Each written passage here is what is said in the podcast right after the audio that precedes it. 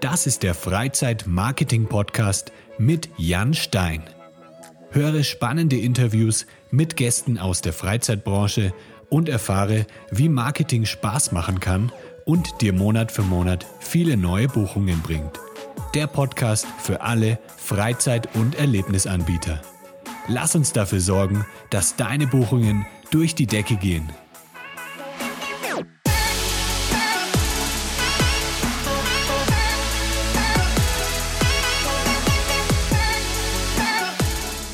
Hallo liebe Freizeitanbieter, herzlich willkommen zu einer neuen Ausgabe des Freizeitmarketing Podcasts. Heute bei mir zu Gast ist Arne von Hafenrummel, ein Indoor-Wettkampfparcours in Bremen mit Jahrmarktspielen aus den 50er Jahren. Wir sprechen heute über das einzigartige Konzept, die Freizeitszene im Allgemeinen in Bremen und natürlich Marketing für lokale Freizeitaktivitäten und wie es auch, äh, ja, wie soll es anderes sein, ähm, die Corona-Krise. Und äh, ja, jetzt begrüße ich Arne ganz herzlich. Hi Arne, liebe Grüße ja, nach Bremen. Nach Bremen, ja. nicht Bremen. Moin, moin. Wie läuft's bei dir? Ähm, ernst, aber noch nicht hoffnungslos, würde ich sagen. Äh, ist ein hartes Jahr, ne? Ja, ja, kann man so sagen. Magst du vielleicht erstmal so ein bisschen den Zuhörern erklären, was denn der Hafenrummel genau ist und was man bei euch erleben kann? Ja, klar, gerne. Du hast das ja eingangs schon gesagt. Wir sind äh, Jahrmarktspiele der 50er Jahre. Das ist so unser Spektrum, mit dem wir an die Kunden gehen. Ähm, wir haben elf Spielstationen selber gebaut und äh, da muss man mit der Hand völlig analog Bälle werfen, Säcke werfen, Kugeln rollen, Scheiben schieben, Räder drehen, Würfel bauen, Mäuse bewegen, Münzen im Münzschieber platzieren und den Hammer kreisen lassen. Also alles ganz tolle Sachen, wie die Sachen früher auf den Jahrmärkten der 50er Jahre eben auch waren. Cool. Habt ihr diese Attraktionen irgendwie dann nachgebaut nach originalen Plänen oder sind die wirklich ähm, aus den 50er Jahren sozusagen äh, vom Dachboden ausgegraben und dann wieder aufgebaut bei euch? Nee, das sind alles Nachbauten. Ähm, die Hälfte ungefähr gab es so oder sehr ähnlich, wie wir sie haben auf den Märkten der 50er Jahre. Das hat man eben im Vorfeld dieses ganzen Projektes äh, recherchiert. Die andere Hälfte haben wir dann so quasi dazu erfunden, ähm, dass sie so ähnlich sind und passen. Mhm. Und vor allen Dingen eben, dass sie ähm, eben autark vom Kunden äh, zu bedienen sind im, äh, auf dem Spieleparcours. Okay, also das sind alles so kleine Minispiele, ähm, bei denen man sich dann mit seinen Freunden dann in so kleinen Wettkämpfen messen kann. Genau, das ist, äh, das ist der Plan, dass man eben so eine Dynamik erzeugt. In äh, Sechsergruppen lassen wir die Leute unter normalen Bedingungen spielen. Jetzt zu Corona-Zeiten ja. ist das alles ein bisschen anders, aber normalerweise Sechsergruppen, die dann an den einzelnen Spielstationen äh, jeweils äh, sich messen können und mit einem Spielzettel durch die Gegend gehen und ihre Punkte dann auch natürlich aufschreiben, mhm. damit man am Ende auch weiß, wer die Nase vorn hat. Das heißt, es ist dann so ein bisschen wie beim Minigolf. Man hat dann diesen Zettel, schreibt dann immer die Punkte auf und am Ende ähm, rechnet man dann die Punkte zusammen und weiß dann, wer alle, wer dann insgesamt gewonnen hat. Genau, es ist halt genau umgekehrt zum Minigolf. Bei uns gewinnt der, der die meisten Punkte hat. Ja. Ähm, du hast es aber eben ja angesprochen mit Minigolf. Wir kommen halt aus dieser Minigolf-Szene. Wir haben den Schwarzlicht ah, okay. ja auch noch mit in Bremen. Ähm, und die Macher des Schwarzlichthofs haben irgendwann halt Langeweile und haben sich überlegt, oh, wir wollen noch was anderes Tolles machen. Und da ist das 2015 dann äh, entstanden, beziehungsweise es ist äh, im 2015 gewachsen und aufgebaut worden. Und äh, 2014 hat man eben das Konzept dafür quasi angefangen äh, zu machen. Ja, das war auch so ein bisschen meine, meine nächste Frage, wie ihr auf die Idee gekommen seid, weil das Konzept ist ja jetzt noch nicht so verbreitet. Ihr seid wahrscheinlich die Einzigen, die in Deutschland sowas machen, denke ich mal. Genau, genau. Die Minigolf-Nummer ist äh, ja inzwischen in Deutschland relativ häufig vertreten, aber den Hafenrummel und die Spiele, die wir haben, die gibt es im Moment tatsächlich nur bei uns in Bremen. Ja. Wollt ihr das dann auch bei euch so belassen oder habt ihr vor, das vielleicht auch ein bisschen dann deutschlandweit ähm, ja, dann so ein bisschen zu expandieren, wie jetzt auch mit dem Schwarzlicht-Minigolf, das hat sich ja dann auch verbreitet in viele Städte. Ist das dann auch so ein Konzept, was ihr vielleicht dann ähm, verbreiten möchtet?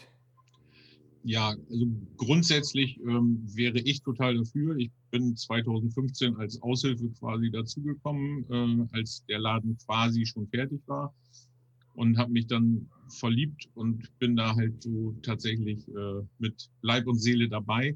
Und mhm. ich hätte das total gerne, dass wir das äh, in die Welt hinaustragen. Aber ähm, die Geschäftsführung ist halt eher erstmal am Standort, dass wir da eine, eine schöne Mischung haben mit dem äh, Theater, mit dem Schwarzlichthof. Wir haben noch eine Übernachtungsmöglichkeit mit dem Hafen Traum mhm. und eben unserem Hafen Rummel. Das ist so eine, so eine schöne Mischung, die da vor Ort einfach äh, gut miteinander funktioniert. Ja. Ist ne, es ist ja wahrscheinlich auch so ein bisschen örtlich bezogen auf, auf das Thema Hafen, auf das Thema Bremen. Deswegen müsste man wahrscheinlich dann auch ein bisschen abändern, wenn man jetzt nach München geht oder nach, äh, nach Stuttgart oder so. Ja, ähm, ich, aber ist ja kein Problem da. In München nennt man das dann Weißwurstrummel oder in, äh, keine Ahnung, Gelsenkirchen Bergbaurummel, keine Ahnung, ja. das kann man ja machen. Also da an Ideen hapert es da nicht. Es ist dann tatsächlich so, dass man wahrscheinlich einfach äh, Geldgeber finden muss. Ja. Und welche Bedeutung hat jetzt der Hafenrummel so für dich persönlich? Ist es dann, du hast ja gesagt, du betreibst auch noch andere Freizeitaktivitäten. Ist es dann für dich so eher ähm, zum Experimentieren, um erst mal zu schauen, wie das Konzept so ankommt? Oder was ist da so bei dir? Ähm, ja, wie steckst du da so drin selber? Ja, wir waren 2015 mit der Familie und den Kindern äh, im Schwarzlichthof beim Minigolfen und da wurde der Hafenrummel beworben, dass der entstehen soll. Da war ich schon interessiert und habe mhm. dann entsprechend den Kontakt dahin gesucht. Bin dann, wie gesagt, als äh, Aushilfe da erstmal angefangen und nach anderthalb Monaten zur Betriebsleitung äh, aufgestiegen, weil äh, ja das tatsächlich so ein bisschen mein Ding ist. 50er Jahre ähm, mhm. mitspielen, mit Leute bekaspern und äh, Unterhaltung machen und Spaß in die, äh, in die Menschheit bringen, das ist so mein Ding. Und wir machen das jetzt ja schon fünf Jahre, das heißt, es ist schon ganz erfolgreich.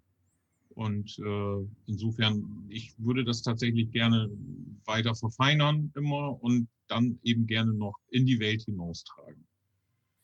Was sind denn so die typischen Gäste, die da zum Hafenrummel kommen? Ist es ganz gemischt oder sind es eher Familien oder ähm, auch sowas wie Junggesellenabschiede mal?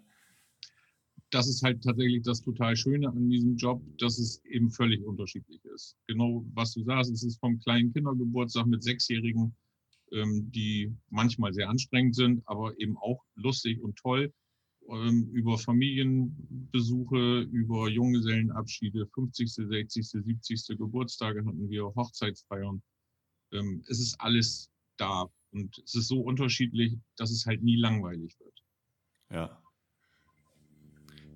Der Podcast ist ja der Freizeit-Marketing-Podcast und jetzt wollte ich auch ein bisschen mit dir so über das Marketing mal sprechen, was ihr da so macht, ähm, wie ihr auf euch aufmerksam macht. Du hast ja gesagt, der Hafenrummel wurde auch schon irgendwie, ähm, als du ihn entdeckt hast, beworben über äh, im Schwarzlichthof. Ähm, macht ihr da viel eher offline oder seid ihr auch online unterwegs? Ja, am Anfang war es äh, sicherlich so, dass man offline viel über Postkarten, über Flyer-Ankündigungen und so gemacht hat. Aber wir haben äh, inzwischen für alle Läden Facebook-Seiten, Instagram-Geschichten, äh, wo wir was machen, eine Homepage, auf der ähm, entsprechend immer Neuigkeiten mit angekündigt werden. Also da sind wir, glaube ich, im normalen äh, Soll, was das angeht, dass man äh, eben die Online-Fraktion auch mit nutzen kann. Okay, also dann eher so organisches Marketing, also auf, äh, auf Facebook, auf Instagram. Macht ihr auch dann so ein bisschen bezahlte Werbung online? Also Google Ads zum Beispiel oder, oder Facebook Anzeigen?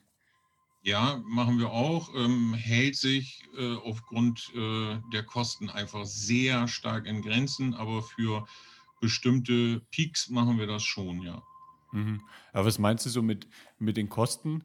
Weil eigentlich ist es ja, soll es ja so sein, im besten Fall, dass ähm, wenn man einen gewissen Betrag investiert, dass man dann natürlich auch viel mehr Buchungen dadurch rausbekommt und dass die Kosten sich ja dann sozusagen relativieren. Ja, für uns hat sich im Laufe der Jahre äh, so gezeigt, dass die Kosten für zum Beispiel Radiowerbung ähm, zu hoch sind. Mhm. Da kommt äh, im, im, Vergleich zu wenig wieder zurück. Ähm, bei den Facebook- und Instagram-Sachen ist es okay. Also das, was da beworben wird, äh, das glaube ich, spielt es halt tatsächlich schon wieder rein. Ja. Ähm, was sonst Printmedien oder Werbung an Bussen oder solche Sachen angeht, das macht halt äh, in der Relation keinen Sinn für uns. Dafür, dafür sind wir einfach dann auch nicht mit so einem Marketingbudget ausgestattet. Hm. Ja, es muss natürlich auch irgendwie immer ein bisschen messbar sein. Also bei Radiowerbung ist natürlich dann schwierig zu messen, wie viele Buchungen jetzt dann wirklich reinkamen oder wenn man irgendwie am Bus eine Reklame angeklebt hat. Das Einzige, was man da dann machen könnte, ist eben irgendwie mit einem ja, Gutscheincode zum Beispiel arbeiten, dass man dann eben sieht, hier dieser Gutscheincode wurde jetzt eingelöst und der kam dann sicher von der, von der Radiowerbung oder so. Und ja, das wäre denkbar. Mit mhm. Gutscheinheften und Gutscheinbüchern arbeiten wir relativ viel. Aha. Das ist eben für uns dann auch tatsächlich messbar, weil die ja immer diesen äh, Gutscheinschnipsel dann abgeben müssen. Dann kann man das dann nachher am Ende immer ganz gut mal evaluieren, wie viel so ein äh, Gutscheinbuch dann jeweils gebracht hat. Ja.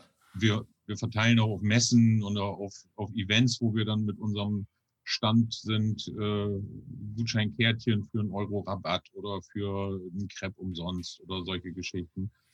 Ähm, das kann man dann eben ganz gut nachvollziehen. Bei allen mhm. anderen Sachen äh, ist es äh, für uns tatsächlich von der Größe des Unternehmens auch nicht, nicht ab, äh, ab, abzusehen, irgendwie, wie wir das dann darstellen können, dass, dass das jemand evaluiert.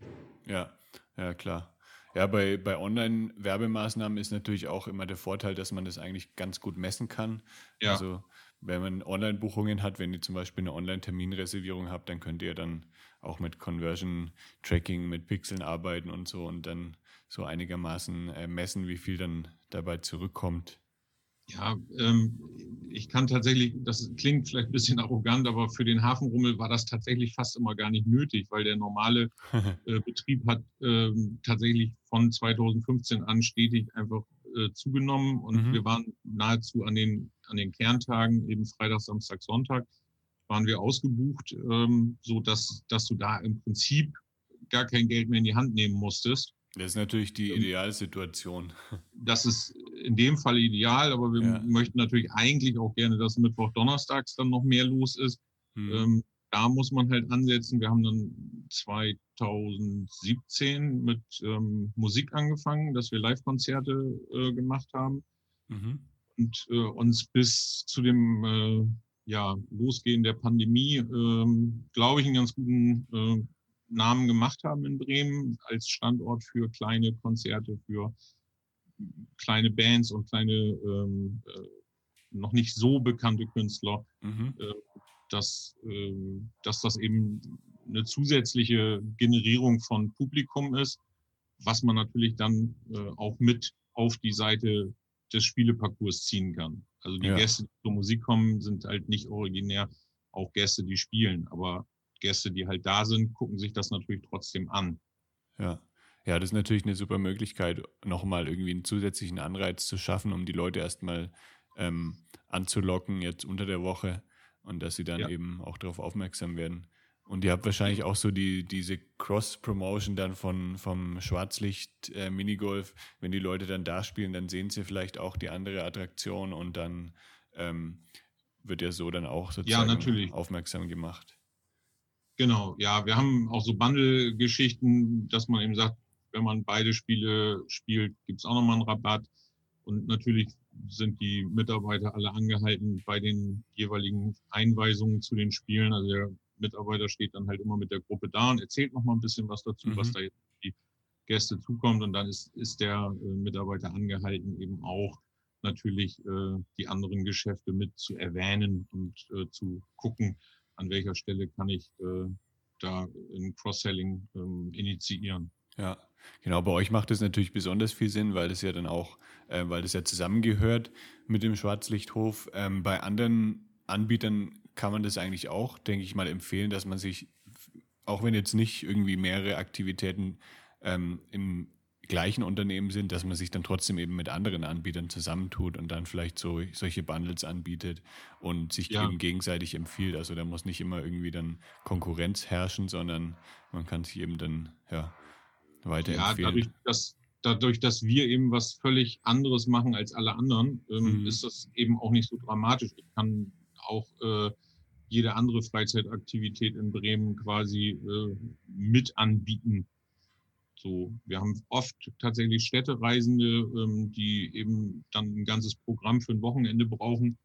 Und die kann ich natürlich versuchen, möglichst bei uns am Ort zu behalten, dass die mhm. eben also Minigolf spielen, Hafenrummel spielen, wenn es geht, im Hafentraum übernachten und im Idealfall noch eine Theatervorstellung bei uns besuchen.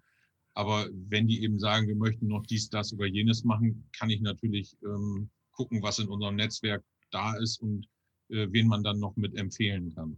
Ja. Und umgekehrt ist es genauso, dass die äh, Organisatoren von äh, Tourismusgeschichten in Bremen uns mit auf dem Zettel haben und man eben dann als ein Punkt in irgendeiner äh, Reise quasi mit angeboten wird. Ja, ja, das ist natürlich auch ein ganz wichtiger Punkt, dass man immer irgendwie auch mit solchen ähm, lokalen Reiseanbietern und auch mit Tourismusverbänden ähm, in Kontakt ist, dass man da eben dann automatisch gleich empfohlen wird. Ja, das sind wir auf jeden Fall. Unser Geschäftsführer ist da auch immer ähm, schwer dabei, die Kontakte zu pflegen und auch mit auf Tourismusmessen zu gehen und uns und äh, unser Portfolio da dann mit vorzustellen. Jetzt dieses Jahr ähm, ist ja dann trotzdem irgendwie so ein bisschen was dazwischen gekommen in der Freizeitbranche. Wie lief es denn bei euch dieses Jahr? Hat, hatte das starke Auswirkungen? Ähm, klar, ihr musstet wahrscheinlich auch dann längere Zeit schließen, aber konntet ihr das durch den Sommer dann einigermaßen wieder reinholen? Oder ähm, ja, wie, wie steht so jetzt aktuell um den Hafenrummel? Wie steht's? Ähm, ich ich würde im Moment einfach mal behaupten, wir sind nächstes Jahr auf jeden Fall noch da. Ähm, wir bleiben am Start. Aber das Jahr ist schon so, dass es äh, an, an Grenzen, uns an Grenzen bringt. Ja. Ähm, wir haben im März, äh, wie alle anderen, äh, mit zumachen müssen. Es war am Anfang tatsächlich nicht ganz klar, weil wir ja keine klassische Gastronomie sind, ähm, ob wir mit dazugehören oder nicht. Und mhm. dann gehörten wir irgendwann mit dazu. Und ähm, ja, waren dann eben für den Lockdown mit dicht und das muss man ja nicht sagen. Also zwei Monate zu zerschießt einem jedes Jahresergebnis. Das ist einfach so. Ja. Und ähm, wir haben im Sommer ein bisschen was wieder aufgefangen, äh, aber der Sommer ist natürlich für uns tatsächlich von der Ursprungsidee vom Konzept auch eher die schwächere Zeit, mhm. weil wir ja Indoor sind. Wenn das Wetter gut ist, sind die Leute natürlich auch gerne draußen unterwegs. Ähm, durch das zweite äh, Schließen jetzt ähm, brauchen wir das Jahresergebnis halt tatsächlich nicht, nicht weiter zu beachten. Es ist ein schlimmes Jahr. Ja. Ähm, nichtsdestotrotz glaube ich, dass wir vom Konzept und von allem gut aufgestellt sind und sobald es wieder losgehen darf, ähm, sind wir da und werden mit einem vernünftigen Hygienekonzept und Sicherheitsvoraussetzungen, die eben gefordert sind, für unsere Gäste wieder da sein. Und jetzt gehen wir mal davon aus, dass nächstes Jahr wieder alles ähm, gut wird, dass alles wieder öffnen kann. Habt ihr irgendwelche Pläne dann für, für das nächste Jahr oder die nächsten Jahre, um das Ganze vielleicht noch zu erweitern, ähm, den Hafenrummel oder allgemein irgendwie ja so weitere, weitere Vorhaben? Nee, ähm, also im Moment ist tatsächlich nichts äh, weiter in der Planung, was jetzt mhm. noch zusätzliches Geschäft angeht. Wir haben eben diese vier Geschichten äh, in der Überseestadt Bremen am Start. Letztes Jahr ist der ähm, Hafen Traum eben Übernachtungsmöglichkeiten in Tiny Houses und Wohnwagen indoor äh, dazugekommen, so dass wir eben Übernachtungsmöglichkeiten für Gäste der anderen Geschichten mit anbieten können. Das muss sich alles nächstes Jahr erstmal wieder finden. Ja. Und ähm, die, die Menschen müssen halt auch einfach ein bisschen den Respekt und die Angst verlieren, dass sie wieder wohin gehen dürfen und können. Mit einem guten ja. Gefühl.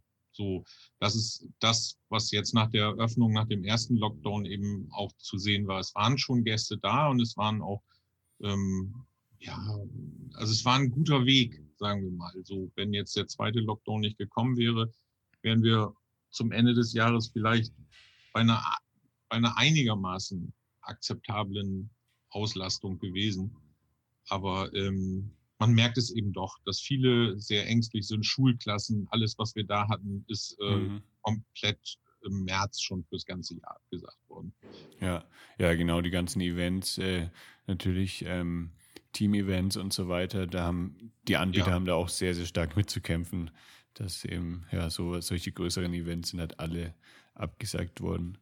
Ja, die Weihnachtsfeiern sind halt äh, sukzessive seit Mai abgesagt worden. Hm die großen Geburtstagsfeiern, die wir noch hatten, ähm, da wurde dann lange überlegt und wir haben auch immer tatsächlich bis relativ kurz vor Ultimo gewartet, bis wir dann irgendwelche Sachen gecancelt haben. Ja. Haben das dann mit den Gästen auch mal sehr kulant geregelt. Also da gab es halt äh, kein, kein Stress von unserer Seite und auch nicht von Seiten der Gäste, dass man jetzt irgendwas nicht machen konnte. Ja, ja dann hoffe ich mal das Beste, dass alles nächstes Jahr ähm, steil nach oben zeigt wieder ähm, welches ist denn dein Lieblingsspiel bei euch? Mein Lieblingsspiel ähm, ist tatsächlich das Hammerspiel. Wir haben äh, eine Station, da sind drei Hammer mhm. an einer Stange befestigt, die dann sich drehen, die, die Hammer. Und äh, man muss versuchen, damit wie bei einem alten Flipper so äh, kleine Kügelchen in äh, in Öffnungen zu schießen und Punkte damit zu ergattern. Das ist das schwerste Spiel, aber für mich ja. auch mit das äh, spannendste. Das klingt sehr cool. Ich liebe auch solche Minispiele. Ähm, ich war auch immer großer Schlag den Rab-Fan. Und äh, jetzt war ich auch in den letzten Jahren öfter mal bei solchen Anbietern, sowas wie äh, Bashrooms, Rooms, Beispiel in Düsseldorf, man sich ja auch battlen in ja. so ähm, Quizspielen und sowas. Und ja, solche kleinen Geschicklichkeitsspiele und so, das, ja, da bin ich echt ein Riesenfan von. Deswegen schreibe ich den äh, Hafenrummel auf jeden Fall mal auf meine Liste für nächstes Jahr, wenn ich mal wieder in Deutschland bin und dann versuche ich mal vorbeizukommen bei euch. Ja, unbedingt. Das äh, fühle dich herzlich eingeladen. Also äh, wir können auch gegeneinander spielen. Dann. Auf jeden Fall, ja. Da darfst ich dich dann darfst du Schlag den Rummel Arne mit mir spielen. ja, ich werde wahrscheinlich keine Chance haben, weil du die Spiele schon hunderte Male gemacht hast. Mhm. Aber Spaß werde ich wahrscheinlich trotzdem haben. Da gehe ich ganz fest von aus und so gut bin ich da noch gar nicht. okay. Möchtest du noch irgendwas loswerden an die Freizeitanbieter da draußen? Ähm, einfach an die äh, Anbieter einfach nur haltet durch. Ähm, es werden bessere Zeiten kommen. Wir werden äh, nächstes Jahr alle, soweit es geht, wieder versuchen, ordentlich Spaß und äh, gute Laune für die Gäste ja, in die Welt hinauszubringen. Sehr gut, sehr gutes Schlusswort. Ähm, das gleiche wünsche ich auch allen Freizeitanbietern viel, ja, viel Erfolg, weiterhin viel Durchhaltevermögen und nächstes Jahr wird auf jeden Fall alles besser. Hoffen wir das. also mach's gut. Bis dann. Ja, vielen Dank. Danke dir. Ciao. Bis dann. Tschüss. Das war der Freizeit-Marketing-Podcast von Lebegeil Media. Um regelmäßig hilfreiche Marketing-Tipps für dein Freizeitbusiness zu erhalten, klicke jetzt auf Abonnieren hier auf Spotify oder bei Apple Podcasts. Möchtest du mehr Buchungen für deine Freizeitaktivität erzielen, dann suche dir einfach einen Termin für ein kostenloses Kennenlerngespräch auf lebegeil-media.com/termin aus.